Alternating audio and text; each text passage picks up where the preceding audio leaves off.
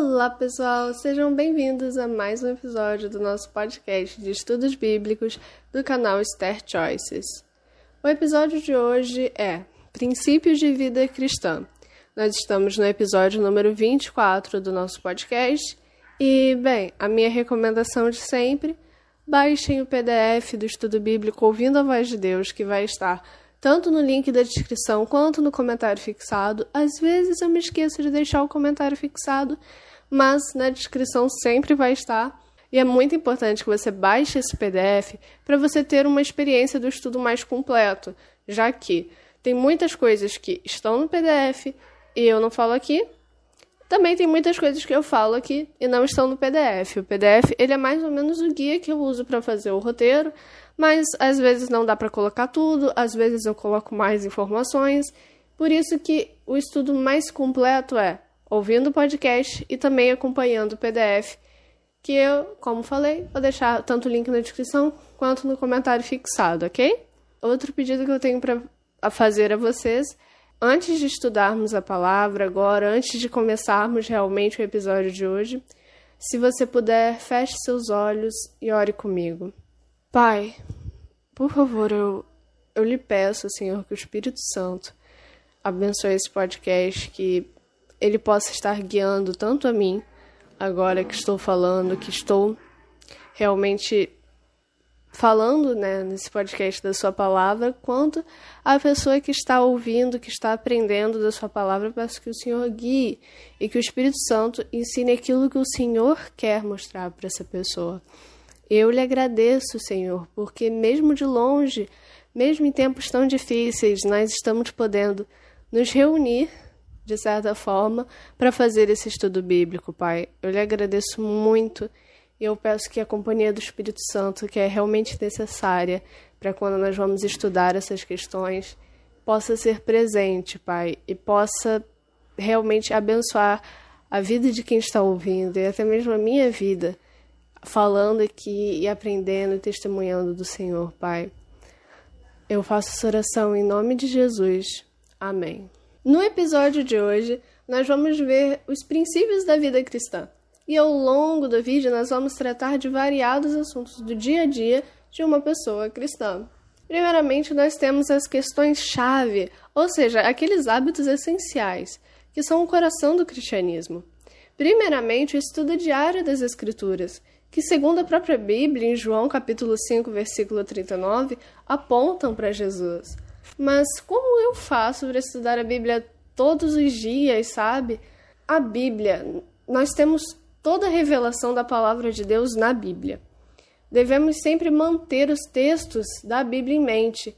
Eu trato ela como o manual da minha vida. Ser humano não é nada fácil, ou melhor, é impossível de se viver corretamente perdendo o contato com o manual que Deus nos deu. Mesmo que seja apenas um capítulo, mas estude-a diariamente. E da mesma forma com que você se alimenta diariamente, que você alimenta seu corpo diariamente, nós devemos alimentar nosso espírito diariamente com a leitura da palavra. E naquele tempo, mesmo que seja um capítulo da Bíblia, naquele tempo você tem que se concentrar totalmente na leitura e aprender com ela. O outro hábito essencial está em Colossenses capítulo 4, versículo 2. Esse hábito é a oração. Devemos sempre estar conversando com Deus. Mentalmente, no nosso dia a dia, ao fazer as coisas, seria muito bom se nós dirigíssemos nossos pensamentos para Deus e conversássemos bastante com Ele. Como fazemos com os nossos amigos, por exemplo. E também, é claro, separar um tempo do nosso dia ou duas vezes do nosso dia como for melhor para cada um, para dedicá-lo exclusivamente à oração. Um ótimo momento é assim que você acorda, ou pelo menos na parte da manhã, pedindo direção a Deus antes de começar o dia. Ore dizendo aquilo que está em seu coração. E Hebreus, capítulo 10, versículo 25, fala de outro hábito, o hábito de se reunir com os irmãos na igreja. Esse hábito, como um todo, ele é muito importante, já que nossos irmãos na fé nos fortalecem e lá nós escutamos sermões que nos servirão de guia e conselho para o resto da vida. Infelizmente, esse hábito foi severamente afetado durante a pandemia até o dia de hoje, E quem sabe, se você estiver vendo esse vídeo do futuro, a situação seja outra. Eu e minha família ainda não pudemos voltar com ele, devido a alguns problemas de saúde da minha mãe. Mas graças a Deus, se tudo der certo, dentro de alguns meses isso vai se normalizar. E eu reforço a necessidade de todos quanto podem manter esse hábito que eu mantenho. O quarto hábito, Marcos capítulo 5, versículos 18 a 20. Espalhe o evangelho, espalhe as boas novas de Jesus.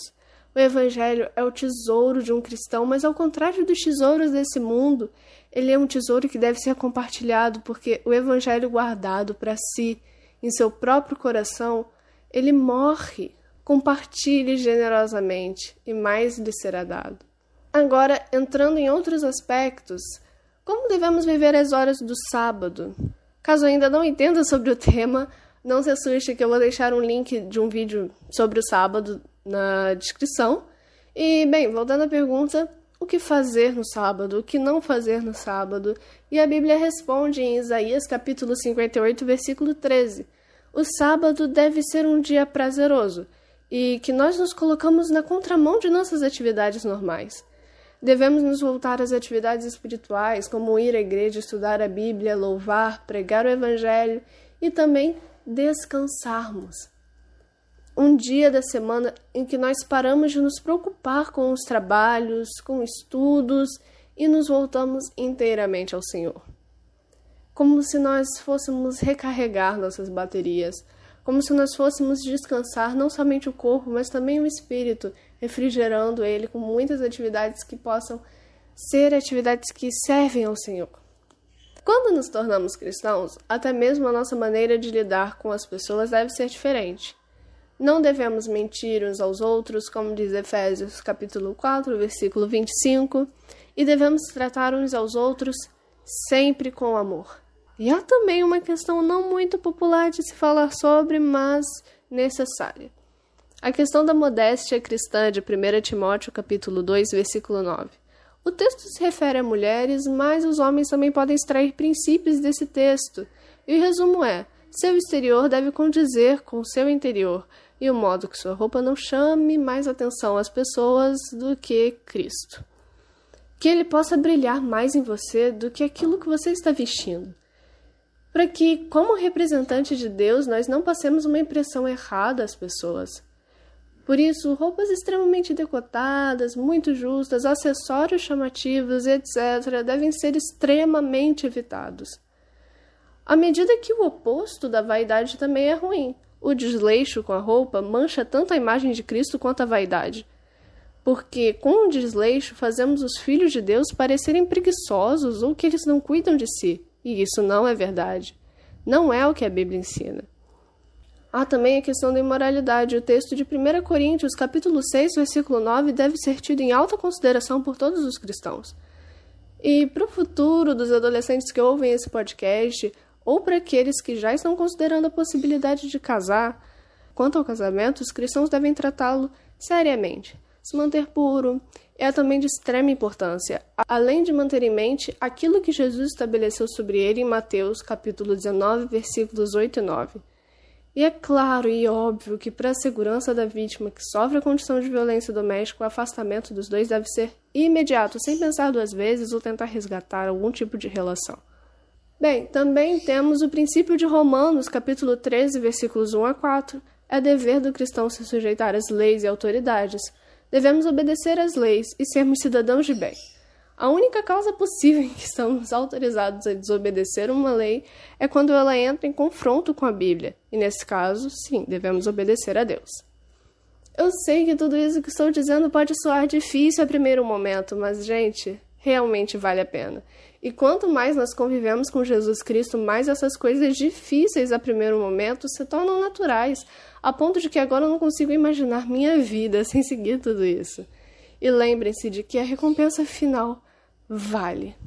Há também a questão das cerimônias que possam fazer parte da vida do cristão, como a Santa Ceia e o lava-pés. A Santa Ceia comemora o perdão oferecido por meio da morte de Jesus, nos possibilitando nascer de novo, morrendo para os nossos pecados. O pão representa o corpo de Jesus entregue por nós e o vinho, ou seja, o suco de uva, simboliza o sangue de Cristo derramado por nossos pecados. Já o lava-pés é uma cerimônia de humildade, mostrando que todos nós somos iguais perante Deus e igualmente necessitados dele para a salvação. Esse foi o vídeo de hoje. Nós abordamos muitos temas dentro de relativamente pouco tempo. Espero que não tenha ficado confuso. Eu quis realmente fazer uma coletânea de princípios agora que nós seguimos, já tendo estudado muitas coisas sobre o cristianismo em si, conversarmos sobre a vida cristã, a vida daqueles que seguem a Cristo, a vida daqueles que seguem aquilo que nós, aquilo que nós viemos estudando até aqui. E é isso, espero que vocês tenham gostado e aprendido com o episódio de hoje. Tchau, tchau!